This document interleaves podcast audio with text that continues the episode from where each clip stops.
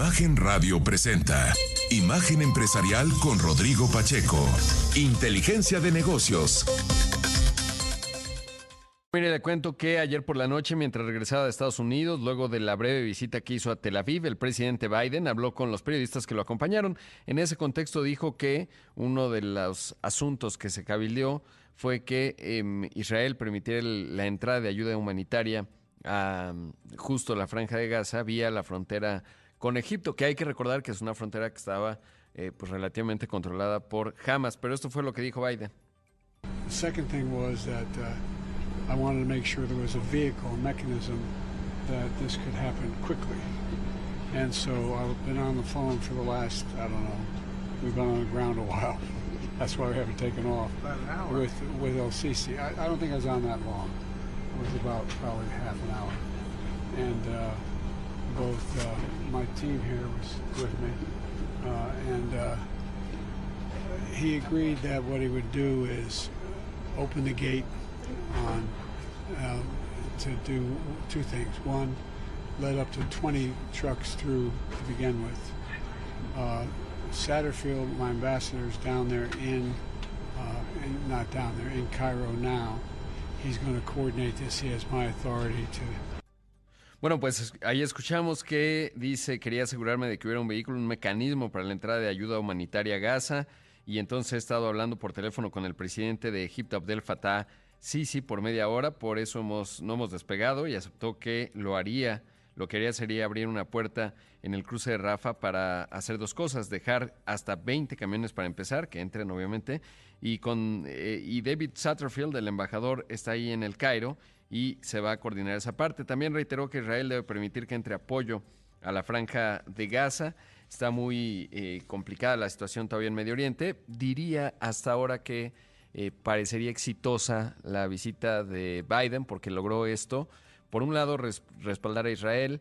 Eh, ciertamente influyó en el diagnóstico, digamos, o en soportar la versión, que todo parece confirmarlo en ese sentido, que habría sido un, arma defectuosa disparada desde territorio palestino, la que habría caído sobre el hospital, que obviamente eso generó mucha animadversión en el mundo árabe. Eso no estoy seguro que Biden los haya logrado convencer, pero sí por lo menos al resto del mundo eh, con respecto a, a ese aspecto. Y por supuesto, el hecho de permitir la entrada de ayuda humanitaria, que era uno de los temas fundamentales.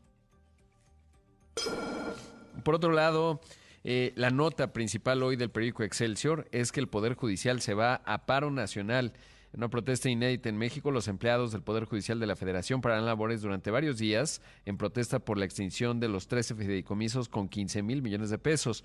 Jesús Gilberto González, el líder del Sindicato de Trabajadores del Poder Judicial Federal, informó que el paro se realizará de manera pacífica a partir de este jueves y hasta el próximo 24 de octubre.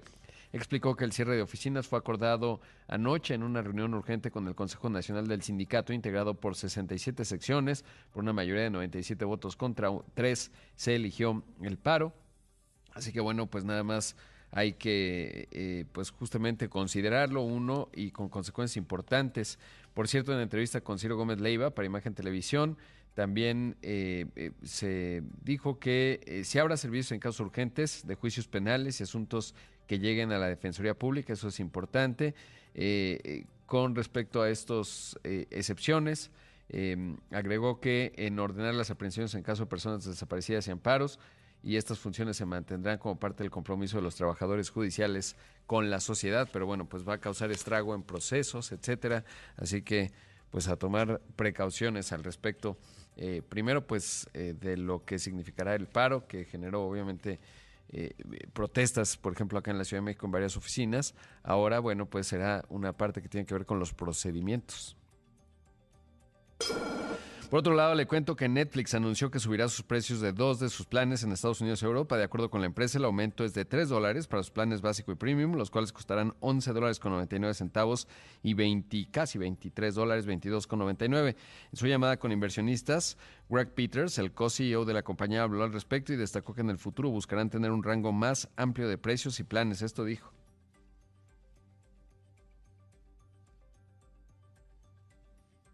I think it's also worth noting that we seek to have a wide uh, and even wider over time range of price points uh, with a corresponding set of features, of course, that allows you know entertainment fans from around the world that have different needs uh, to be able to access the great storytelling that our creative partners are doing at a price point that works for them, at a feature set that works for them.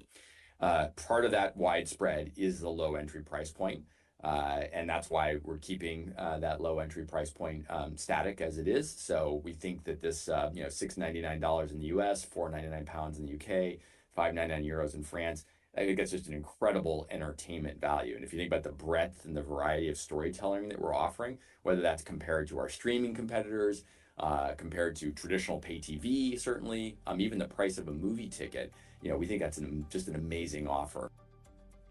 Bueno, pues ahí dice que eh, buscarán tener un rango de precios amplio y más amplio a lo largo del tiempo, con el conjunto correspondiente de características que permita a los fanáticos del entretenimiento de todo el mundo que tienen diferentes necesidades poder acceder a las grandes historias que nuestros socios creativos están haciendo a un precio que les funcione y con un conjunto de características que sea que funcione. Hace ahí el recuento de qué, cómo, cuál va a ser el precio de entrada y dice que eh, con la amplitud y variedad de historias que ofrecen, ya sea en comparación con sus competidores en streaming o con la televisión de paga tradicional, ciertamente incluso una entrada al cine, eh, consideran ellos que será increíble. Los ingresos de Netflix le fue bien con el tema de acabar con los passwords pues no piratas, pero que se compartían, fueron 8.542 millones de dólares en el tercer trimestre, un avance de 7.8%. Las utilidades también crecieron 12.7%, fueron 637 millones eh, de dólares. Tiene ya 247 millones de usuarios, crecieron en 10.8%. Pues es un buen dato el que tuvo esta compañía de contenido bajo demanda. Por otro lado, de acuerdo con BBVA, el acceso a créditos hipotecarios en México ha disminuido. Esto derivado de la poca asequibilidad de la vivienda en México ante los precios altos y un bajo crecimiento de los salarios. Esto dijo Carlos Serrano, el economista en jefe del BBVA.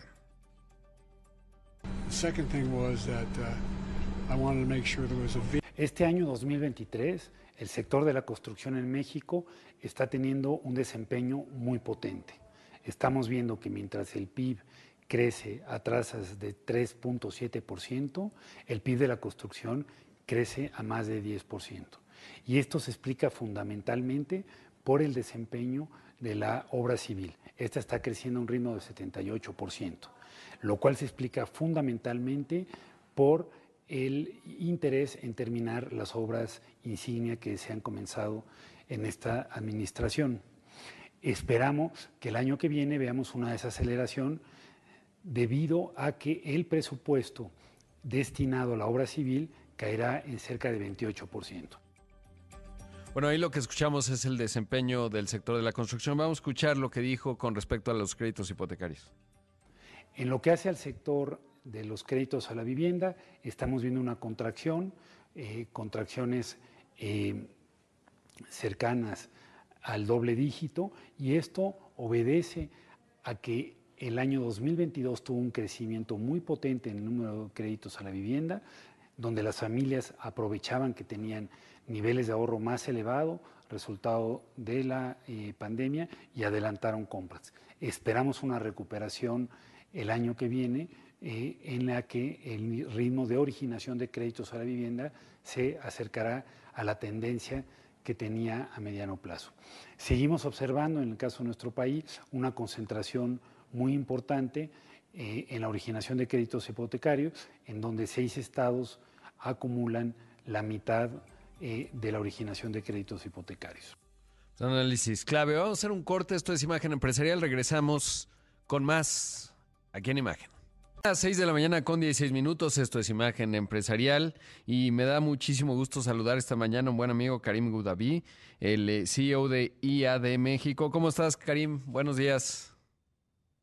Súper bien aquí, un gusto saludarte, Rodrigo. Como siempre, un saludo a todo tu auditorio. Oye, pues tú con cambios bien importantes, además hay que recordar que eres eh, colega aquí en los espacios de imagen. El otro día eh, tuviste la bondad de invitarme a hablar de inteligencia artificial con Paul Lara, en fin.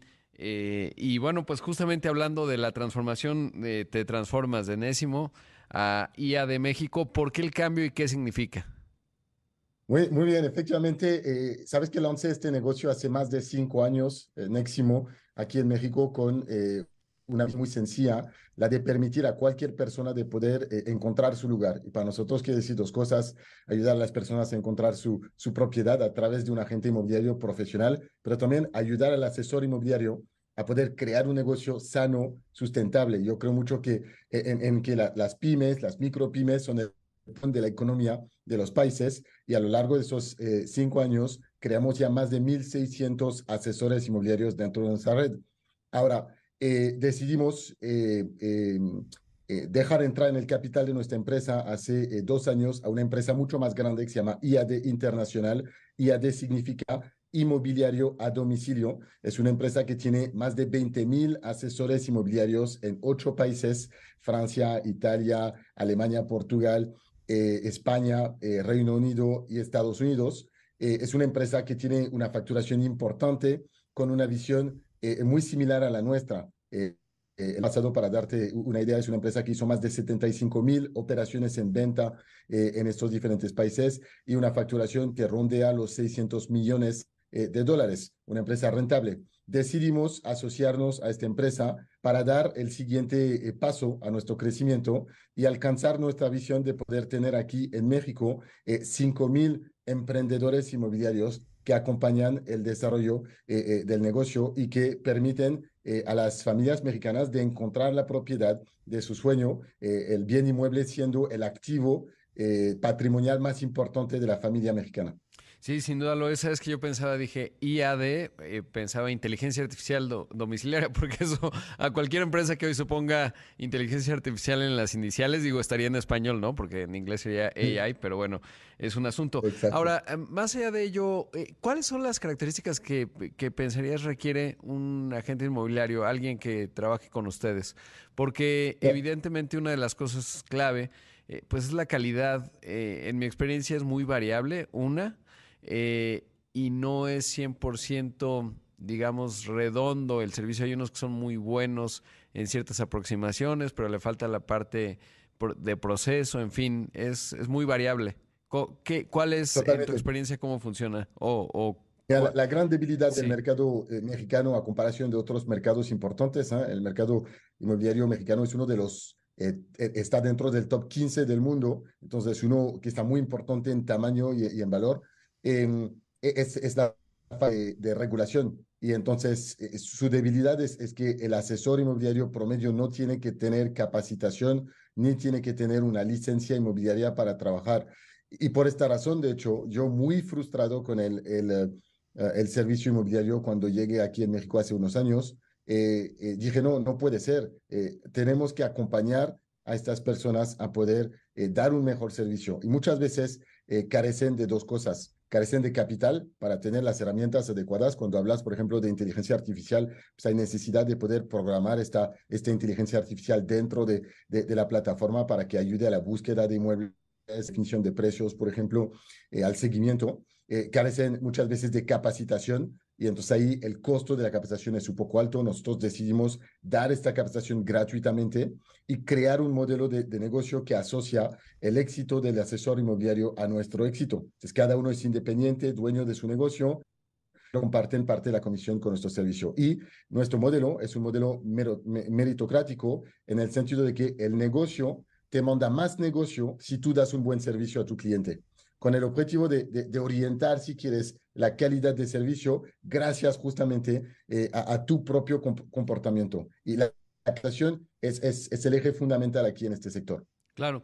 Ahora, ¿cómo es el sector inmobiliario? Ahorita justo acaba de, poner, em, digamos, reflexiones que decía Carlos Serrano, el economista en jefe del BVA, con respecto a que la vivienda en México está muy cara, eso hace más lento al mercado, evidentemente dependiendo la ciudad, pero es complejo porque los precios han subido eh, bastante.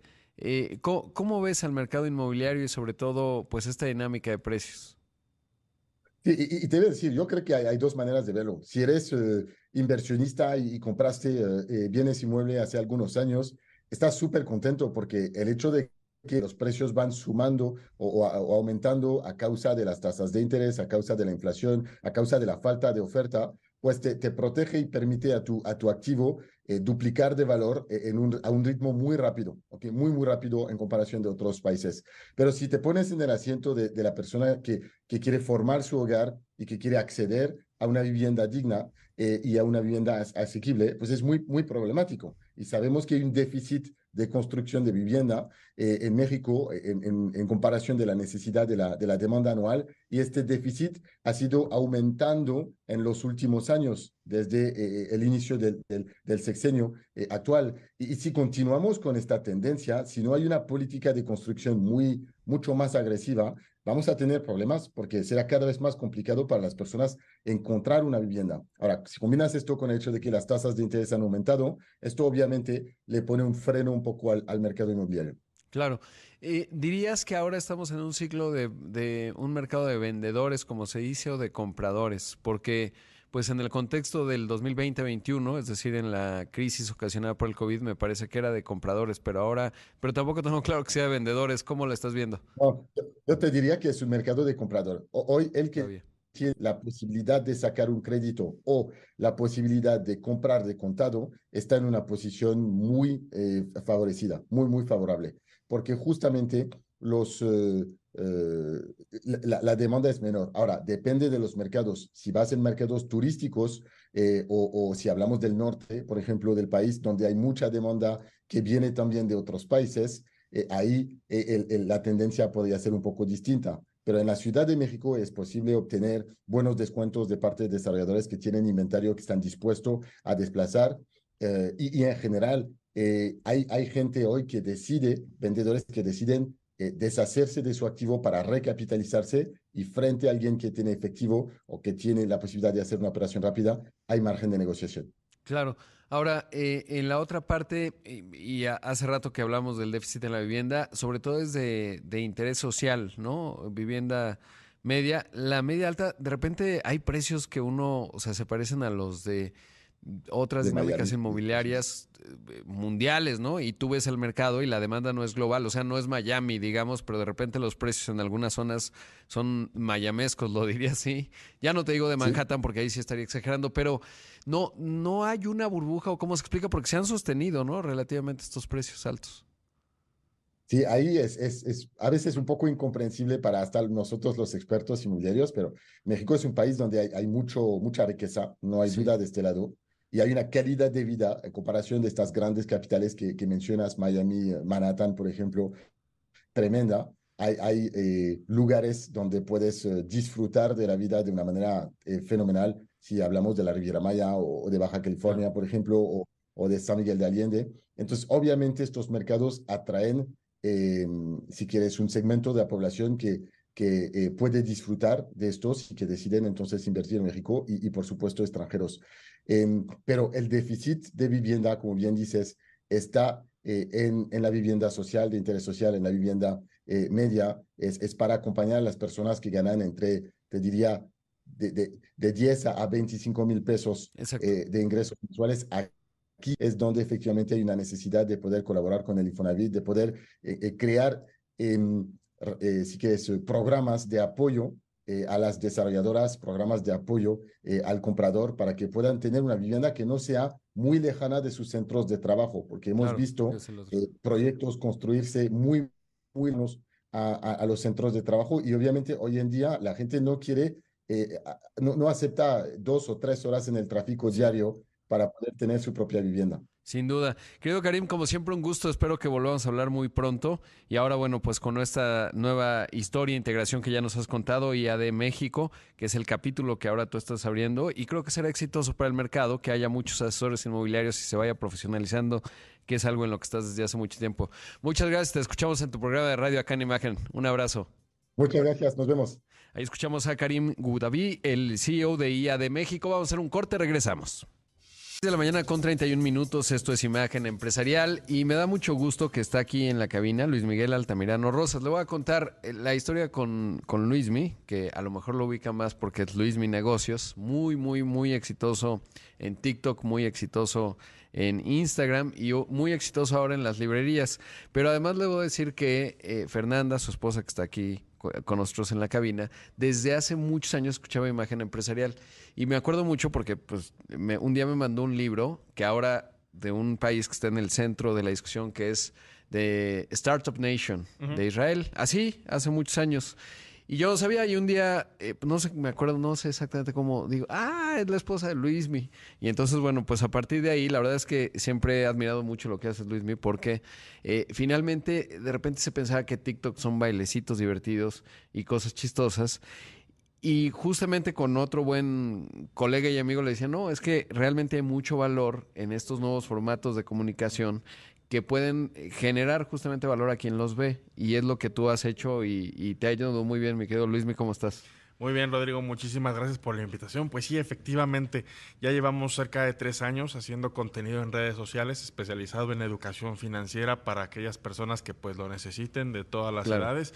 Y justo como lo mencionas, pues ya llevamos un tiempo ahí siguiendo fielmente. ¿Cuántos seguidores tienes hoy en Bueno, si sumamos redes sociales ya pasamos los 12 millones. ¡Wow! Sí, bastantitos. Y esto pues también nos ha ayudado a que mucha gente que nos encontramos en la calle pues me reconoce, me dice, oye Luis, gracias a ti, pues empecé con inversiones en CETES, empecé con inversiones hasta en bolsa de valores. Si antes de que al CETE le fuera bien, tú ya estabas, eh, lo planteabas, ¿no? Bueno, no es que le ha ido mal, me refiero, siempre hay que ganarle la inflación, eso comenzando por ahí, pero ahora el CETE pues ha tenido unos rendimientos extraordinarios. Sí, claro, o sea, más bien ahí lo que le digo a la gente en, los webinars que llego a dar es que el principal enemigo es la inflación, ¿no? O sea, ya con que tu inversión sea, ya es exitosa. Arriba de la inflación ya estás. Ya estás. Exactamente. Oye, y luego cómo nace el concepto del libro que por que pues de repente tengo mucho trabajo y vivo en un avión, pero yo quería escribir parte del prólogo, pero pues no, ya no me dio tiempo y los tiempos editoriales son muy específicos. Pero, eh, ¿cómo nace el libro? Digamos, lo leí antes de que se publicara, tuve ese honor. Pero ¿cómo nace el libro? ¿Por qué dices es momento de escribir un libro? Es la demanda, es decir, si tienes 12 millones de, seguidores en redes sociales, dices, ah, bueno, pues debe haber un mercado y a lo mejor la editorial dijo, oye, Luismi no quiere escribir. ¿Cuál fue el génesis, digamos, de todo? Bueno, la realidad es que también hay muchas personas que eh, creo que sí necesitamos un poco de, educación financiera que no están en redes sociales. Muchos pensaremos que todos tenemos redes sociales, pero hay gente que dice, yo nada más celular, yo nada más WhatsApp. Entonces nos, propusimos la misión de llevar este contenido a la calle a través de un libro que es eh, pues realmente económico. Buscamos que fuera accesible para la mayoría de la población por lo mismo, porque tiene fundamentos y pilares muy buenos en finanzas personales que son excelentes para niños, adolescentes, adultos y más que adultos, porque yo creo que nunca es tarde para poner en orden nuestras finanzas y eso es el, objetivo del libro. ¿Cómo traducir de un formato tan ágil que lo haces muy bien en redes sociales, en TikTok, en Instagram, que según yo son en las que eres más, más potente, eh, traducirlo a un libro que no es exactamente lo mismo, te habrás dado cuenta cómo fue? Bueno, fue, pues fue un, proceso eh, de mucho apoyo, ¿no? dentro de mi equipo de trabajo, eh, el equipo editorial, para encontrar ese idioma que literal hablara con peras y manzanas, que fuera entendible, que fuera amigable, que fuera digerible. De hecho, el libro son 180 páginas, está facilito, en audiolibro son tres horas. Entonces, realmente buscamos que no sea una carga, sino que algo que se disfrute algo que se entienda. Porque muchas veces, y tú bien lo sabes, Rodrigo, porque estás en este mundo, a veces es difícil entender ciertos tecnicismos que existen en el nivel financiero. Entonces, nuestra labor es llevar ese tecnicismo al lenguaje coloquial para que estemos todos en el mismo canal. Claro, y, sobre todo esa parte compleja, o sea, por ejemplo, si uno dice, el, el, yield, el rendimiento del bono del tesoro a 10 años y su relación inversa con las acciones, a ver, explica eso, ¿no? No está muy sencillo, digamos en cierto grado de sofisticación, pero hay otra que a mí me pasa todo el tiempo, seguramente a ti te pasa todavía más, es que a mí me mandan muchos DMs y me dicen, oye, tengo 200 mil pesos, 500 mil pesos. ¿En qué los invierto? ¿En qué los invierto? Y la verdad es que mm, casi nunca respondo, salvo cuando la pregunta es muy específica, porque hay un montón de cosas que tienes que saber antes de ello, ¿no? Quien te dé una receta, pues por ejemplo, si yo tengo 500 mil pesos, pero mi apetito al riesgo es ninguno, o yo los tengo porque no me importa lo que les pueda pasar, pues son estrategias totalmente distintas, ¿no? Más allá de la especificidad en qué instrumentos hay y cómo lo puedes invertir. Y creo que cada, cada cabeza y cada persona es un mundo y por eso es muy difícil en ese contexto. En tu caso, ¿cómo abordas esa complejidad? Porque tú estás centrado en ello, ¿no? Y esa pregunta te debe llegar por trillones. Sí, claro. Digo, evidentemente como lo mencionas, cada caso es diferente, ¿no? Por eso muchas veces cuando me dicen hacer la misma pregunta, ¿en qué invierto? Pues podemos dar una guía, más no es un definitivo, ¿no? Aquí sí recomendamos que vayan con especialistas, en caso de que quieran un portafolio de inversión pues mucho más eh, avanzado, pero si no es el caso así, por ejemplo, una inversión en CETES es muy sencilla y el rendimiento es maravilloso. Claro. Oye, y la otra parte, la segunda pregunta que te hacen, ¿dónde va a estar el tipo de cambio? ¿Dónde va a estar? Todo, levanto una piedra y me dice, ¿dónde va a estar el tipo de cambio? ¿No? Y eso es bien complejo. Al menos mi, mi respuesta, digo, no, no será tuya, pero es, eh, es como la física cuántica, ¿no? Decía Richard Feynman, el que te la explica es que no la entiende. Y entonces el que te dice dónde va a estar, pues quiere decir que no la entiende. Exacto. Dicen, dicen como hay de, de broma, ¿no? Que un economista gasta los primeros seis meses del año en saber qué va a pasar y los próximos seis meses en explicar por qué no pasó. Exactamente. Oye, pero bueno, regresando al libro, eh, ¿qué otros elementos hay, digamos, que, que, le pueden generar valor a una persona en el manejo de sus finanzas personales? Bueno, este libro es como la antesala al mundo de las inversiones, porque primero tienes que limpiar la casa antes claro. de meternos a un mundo más avanzado. Y el libro en sí consta de siete pilares esenciales que son pues clave en las finanzas personales, desde finanzas en pareja, cómo llevar tarjetas de crédito, cómo administrar el crédito, cómo administrar el riesgo, eh, fraudes y estafas, cómo evitar caer en ellas, que tristemente es un pan de cada día para muchas personas, entre muchas otras cosas más. Realmente le pensamos muy bien para que cubriera estas necesidades y que fuera un libro pues excelente para chavitos, jóvenes, incluso personas que quieran mejorar su finanzas. Y, y es bien importante la labor que estás haciendo porque eh, sobre todo se da por sentado, incluso personas que están en posición de responsabilidad o que uno asumiría que tienen cierto grado de sofisticación y no. -huh. eh, digamos, en las finanzas personales es complejo, ¿no? Porque lo que dices es clave. Limpiar la casa no es un asunto sencillo, se requiere de disciplina, visión y a veces eh, una brújula como la que tú ofreces para poder eh, hacerlo, ¿no? Y eso creo que es fundamental. Claro, digo, también en el libro nos esforzamos en poner herramientas, ejercicios, tablas que te van a ayudar, tests, ¿no? Para ver, oye, voy bien, voy mal, dónde puedo mejorar y encontrar áreas en las que podamos nosotros, pues, sacarle y estirarle más el dinero, porque igualmente en redes sociales ahorita hay, por ejemplo, eh, una, pues, campaña muy fuerte, ¿no? De que, que si el pobre es pobre porque quiere, que por qué te atreves a claro. decirme cosas así. Y es que, a ver, más bien, mi, se llama Rico el que lo lea, pues, como por marketing. Claro, pero sí, sí. Busca, no, es un gran título, sí, sin duda. Pero, pero realmente lo que buscamos es que la gente le llame la atención y que realmente aprenda conceptos de finanzas personales que sí, por supuesto, pueden ser el inicio de un camino de riqueza. Claro, es, embargo, es, la idea y de prosperidad, ¿no? Que, que, y no y de repente pudiese estar mal visto, pero yo creo que ya en ciertos sectores de la sociedad eh, no hay ningún, digamos, o pensaría que no lo hay. Evidentemente tienes un contacto mucho más cotidiano con esa parte, pero es, eh, ya no se ve mal tener dinero, ¿no? O, de repente tenemos ahí ciertas telarañas eh, psicológicas, eh, pero bueno, pues es un tema. Debo hacer un corte, Luismi, y, y te pediría, pues ya que estás acá en la cabina, con gusto. Y qué felicidad eh, que, que, nos acompañes claro. para platicar un poco más regresando del corte. Esta mañana está aquí en el estudio Luismi Negocios con su libro justamente Rico el que lo lea, eh, que su nombre formal es Luis Miguel Altamirano Rosas. Vamos a un corte, volvemos. De la mañana con 45 minutos, esto es Imagen Empresarial. Está con nosotros aquí en la cabina Luis Mi Negocios, Luis Miguel Altamirano Rosas, que eh, está publicando el libro Rico el que lo lea. Le ha ido muy bien, evidentemente. Y, y Luis Mi, ¿cómo fue primero comenzar? Porque evidentemente cuando empezabas, pues yo creo que habrás sido los pioneros, por lo menos en habla hispana, en, en, entrar a redes sociales, a TikTok, a Instagram, con los formatos que tiene, eh, a, a, tratar pues justamente de esto, un tema de negocios y finanzas personales, porque además comenzaste con historias muy exitosas. Ahorita estaba viendo, por ejemplo, el CEO de Costco está cambiando después de muchos años. Es una empresa bien interesante. Tú, por ejemplo, me acuerdo mucho que pues hablabas de Costco, o sea, esta intersección entre finanzas personales, que creo que ahora estás más planteado ahí, pero también de cómo funcionan los negocios, ¿no? Y ahora, eh, pues te has vuelto muy popular, por ejemplo, con las palomitas, ¿no? Cómo eficientar el consumo de palomitas en el cine y cosas por el estilo, que es muy divertido. A mí me parece que eso es un gran enfoque enfoque y es muy valioso. Eh, ¿Cómo ha sido esa transformación y sobre todo que ahora, supongo yo, eh, pues prácticamente sé que tienes eh, negocios además adicionales, no empezaste, digamos, con un fondo de capital que dijo, haré contenido para redes sociales, pero ahora pues ya ocupa buena parte de tu, de tu, pues, de tu tiempo, ¿no? Básicamente 24/7.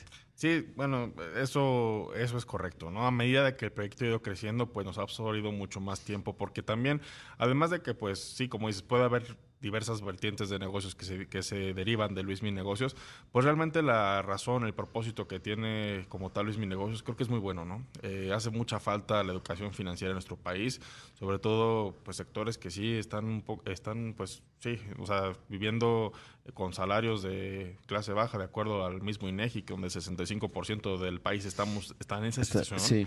Entonces, por eso creo que es muy importante que hay que saber y aprender a administrar mucho más el gasto, ¿no? Entonces, eso nos mueve mucho. Digo, ahorita estamos ya un equipo de trabajo de 10 personas que estamos ahí alrededor de Luis Mi Negocios y creciendo afortunadamente y realmente todos estamos bien conectados en, en lograr este cometido.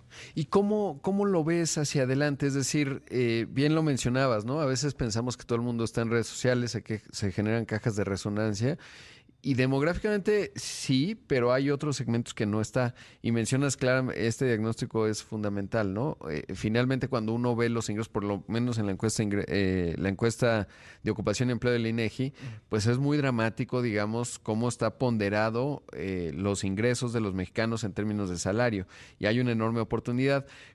¿Cuál es tu, tu visión, digamos, en los siguientes años en términos también de esta parte analógica que ahora el libro, pues, te, te coloque y ahora lo decías, pues me, me, doy cuenta que hay mucha gente que sí, un libro es una buena herramienta, que a lo mejor no había tenido tanto contacto con eh, el contenido que tú generas en redes sociales.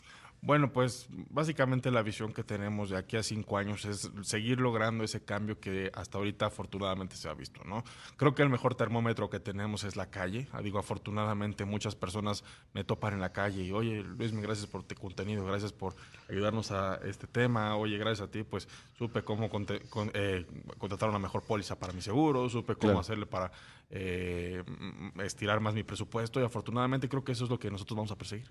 Qué bueno, y, y, lo está haciendo muy bien, te felicito por ello. ¿Dónde encuentran tu libro y dónde te encuentran? Digo, sobra decirlo porque seguramente muchos radioescuchas de, de imagen empresarial seguramente ya te siguen, pero vale la pena que, que nos lo digas. Pues lo más fácil es Amazon, amazon.com.mx, ahí eh, rico el que lo lean, realmente nos ha ido bastante bien, prácticamente estuvimos una semana como el libro más vendido de todo el país. ¡Wow, qué bien! Por encima de hábitos atómicos y todos. Qué, qué padre, sí, qué increíble, qué Tuvo bueno. un recibimiento increíble de la gente y pues nos hemos mantenido todavía en el top 100. Oye, y en América Latina, por supuesto, es hispanohablado, que eso a mí me genera, es, es bien potente, ¿no? Porque de repente me acuerdo que hubo una época, no sé si ahora sigue, supongo que sí, uh -huh. que tenías copycats, ¿no? Sí, y, entonces, y salían ahí, y exactamente el mismo estilo que tú tienes, que tú lo, pues sí, lo, lo, lo fuiste el originario de él, eh, y de repente lo han imitado. ¿Cómo te va en el resto de, de más allá de México?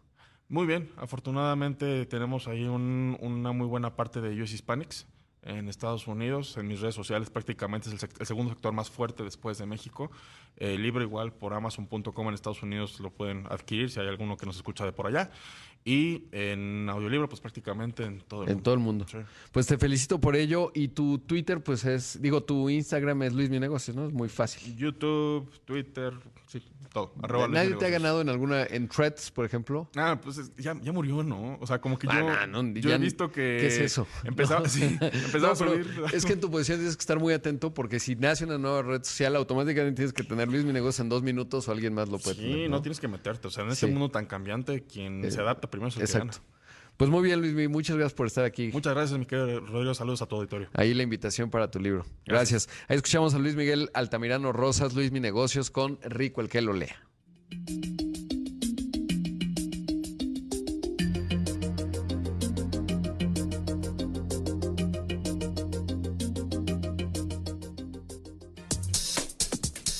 Imagen empresarial con Rodrigo Pacheco.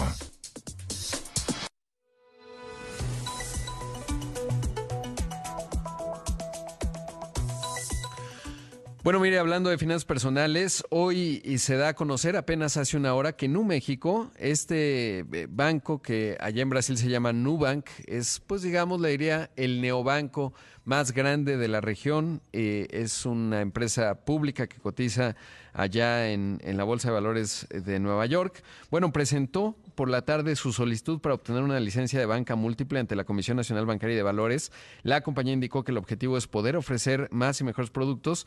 Eh, por ejemplo, esto implicaría pues ya entrar de lleno como en la figura de banco, eh, créditos de nómina, cuentas de depósito. Evidentemente ya está en el sector de las tarjetas de crédito, etcétera. Y bueno, con ello eh, pues van a buscar continuar innovando, invirtiendo. Una parte importante, y yo creo que la competencia es buena, ¿no? Porque le ha colocado sentido de urgencia a la banca tradicional en términos tecnológicos. Me parece que se ha ido sofisticando bastante la banca a nivel eh, nacional en los últimos años, pero en buena parte le diría el acicate, la presión, el sentido de urgencia, pues vino de jugadores como Nu, que Nu evidentemente es el más exitoso y más grande. Le digo, nació en Brasil eh, por cierto, de, la historia es de un colombiano, a ver si lo logramos entrevistar en estos días. El hecho es que pues estarían ya entonces eh, aterrizando en México. Iván Canales, que usted lo ha escuchado en estos micrófonos, el director general acá en México, también dijo que presentar la solicitud ante la CNBB es muestra de que su compromiso en México es a largo plazo, evidentemente, y resaltó que al transformar, ahorita tiene una licencia de sociedad financiera popular en institución de banca múltiple, les permitirá asegurar una figura regulatoria aún más amplia y robusta. Y bueno, hay que ver todavía, obviamente es un proceso largo eh, el que tienen que seguir en la CNBB, pero esto finalmente pues los muestra la vocación que tiene y algo le genera, no sé si presiona al regulador, no sé si sería correcto decirlo así, pero bueno, es uno de los asuntos clave. Rápido le cuento que, de acuerdo con el gobernador de Nuevo León, Samuel García, la federación emitió ya los permisos federales y locales para que esta semana se inicien los trabajos preliminares de la expansión de carriles en la autopista Saltillo, los cuales permitirán definir la ubicación de los accesos a la planta de Tesla en Santa Catarina. La semana pasada que anduve por allá con nuestros amigos de Monex, pues me tocó regresar y sí, sí que lo va a requerir, ¿no? Ampliar esa carretera de otra forma no va, va a ser muy complejo, sobre todo porque es todo un ecosistema, Saltillo, Nuevo León, Santa Catarina, bueno, Saltillo, Monterrey, Santa Catarina, pero sí que la planta de Tesla va a dinamizar muchísimo. Hablando de ello, ayer reportó resultados trimestrales de Tesla. Le, le preguntaron justo de la planta de México. Esto es lo que dijo su director financiero, Zach Kirkon, y luego el propio Elon Musk en términos de México. For Mexico, uh, we're working on infrastructure and factory design in parallel with the engineering development of the new production that will be manufactured there. Um, that's all I can share for now. In Mexico, we're, we're laying the groundwork to uh, begin construction and uh, doing, doing all the long lead items. But I think we want to just get a sense for what the global economy is like before we go full tilt um, on the Mexico factory. I'm worried about the high interest rate environment that we're in. Um, it's I just can't emphasize this enough that uh, the vast majority of people, buying a car is about the monthly. Bueno, pues ahí escuchamos a Zach Kirkhorn, que dice que en México están trabajando en la infraestructura, el diseño de la fábrica en paralelo con el desarrollo de la ingeniería de la nueva producción que fabricarán ahí. ¿Qué quiere decir eso? Bueno, el vehículo de, alto volumen que estarían produciendo ahí, y eso es lo que están haciendo. Eh, y luego dice Elon Musk que en México estamos sentando las bases para comenzar la construcción y hacer, tener todos los elementos de big eh, ticket items, digamos lo más caro, eh, es lo que menciona. Y dice, pero antes queremos tener una idea de hacia dónde está evolucionando la economía global, antes de inclinar la balanza para avanzar muy rápido en México. Siguió avanzando la muy, muy, muy interesante escuchar a Elon Musk. Eh, yo justo ayer terminé la biografía, esta de Walter Isaacson, pero luego volvió a reiterar, sí, vamos a México, enfáticamente, mire, así lo dijo. No, we're, definitely making the, the factory uh, in Mexico. We feel very good about that. We, we put a lot of effort into looking at different locations, and uh, we feel very good about that location. And, and we are going to build a factory there. Um, and it's going to be great. Um, the question is really just one of timing, and uh, you know, there's going to be a broken record on the on the interest front. It's just the interest rates have to come down. Um, like like if, if if interest rates keep rising, you just fundamentally reduce affordability Bueno, ahí dice, eh, sí, le preguntaban, le hacían un planteamiento y le decían, oye, ¿y entonces se va a posponer a de infinitum? Le decían, no, seguro vamos a hacer la fábrica en México, nos sentimos muy bien. dice, pusimos mucho esfuerzo en encontrar el lugar, nos sentimos complacidos con ello. Dice, vamos a construir una fábrica ahí y va a ser genial, pero, dice, parezco disco rayado, pero estamos observando las tasas de interés, cómo van evolucionando, porque está vinculado a la asequibilidad del vehículo. En toda la conferencia, pues una hora vale la pena escucharlo, son buenas lecciones de negocios, además de enterarse que obviamente no le gusta hacer ejercicio. Eh, dice Elon Musk que sí, lo que pasa es que para las personas es un pago y si ese pago se encarece, ese pago mensual, sobre todo en Estados Unidos, pues el, automáticamente el vehículo deja de ser viable para comprarlo. Y eso es lo que están analizando en función de que lo que estarían construyendo en México es alto volumen. Habló de Optimus, su robot, etcétera. Interesante, le fue bien en sus ingresos 9%, estamos hablando de 23.350 millones de dólares. Le cayó la utilidad porque redujo los precios ante la intensa competencia en el sector eléctrico, así que bueno, pues eso es parte de lo que reportó, eh, se, está gastando mucho en el desarrollo del Cybertruck. En fin, ya habrá tiempo para hablar más de Elon Musk, qué fenómeno. Llegamos al final de una edición más de Imagen Empresarial. Como siempre, agradecerle mucho que me haya acompañado. Si usted ya está con un café, enhorabuena, como yo, con mi termo, eh, porque ya va ganando, ya está informado. Por supuesto, si usted eh, está en la dinámica y la disciplina del ejercicio, no como Elon Musk, enhorabuena porque ya ganó el 2023. En eso puede usted decir supero a Elon Musk. Eh, quédese con Pascal Beltrán del Río, que tiene mucha y útil información que usted necesita escuchar. Soy Rodrigo Pacheco, lo veo en los distintos espacios de imagen radio. Buenas noches, buenos días para los que nos escuchan después. Imagen Radio presentó Imagen Empresarial con Rodrigo Pacheco. Inteligencia de negocios.